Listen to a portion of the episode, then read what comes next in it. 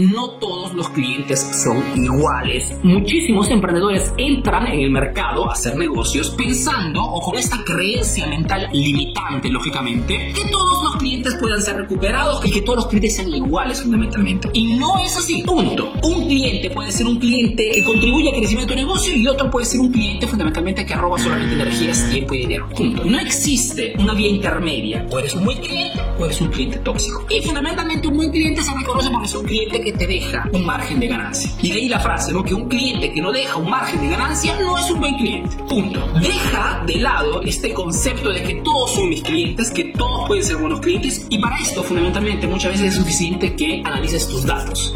Un cliente, analizando sus datos, sus compras, analizas que a fin de año ha dejado un margen importante, ese es un buen cliente. Un cliente que al final, después de haber comprado muchos productos, de haber beneficiado de repente de servicios adicionales, no te ha dejado un margen de ganancia, es un cliente fundamentalmente tóxico. Entonces, no todos los clientes son iguales, existen buenos clientes y clientes tóxicos. Buenos clientes se dejan márgenes, los clientes tóxicos no te dejan nada. Te más, haciendo consultorías directas, veo números y cuando analizo muchas veces los clientes de mis clientes, lógicamente, nos damos cuenta que gran parte, muchísimas veces el 80% de los clientes que están comprando tus productos en ese momento son clientes tóxicos. Son clientes que no regresan a comprar nuevamente, son clientes que te piden constantemente descuentos, son clientes que quieren siempre rebajas, son clientes que apenas ven otra oferta escapan en otra parte, son clientes que no contribuyen al crecimiento de tu negocio. Entonces, mucha atención, porque significa que estás utilizando, estás invirtiendo el mismo tiempo de atención a un mal cliente o a un buen cliente. Y esto no puede ser. Tu atención total, o al menos el 90% de tu atención, tiempo y recursos, tiene que estar enfocado solamente en esos clientes que sí contribuyen al crecimiento de tu emprendimiento. Esta distinción ya te da un plus enorme para que tu marketing funcione con más eficacia. Entonces, no todos los clientes son iguales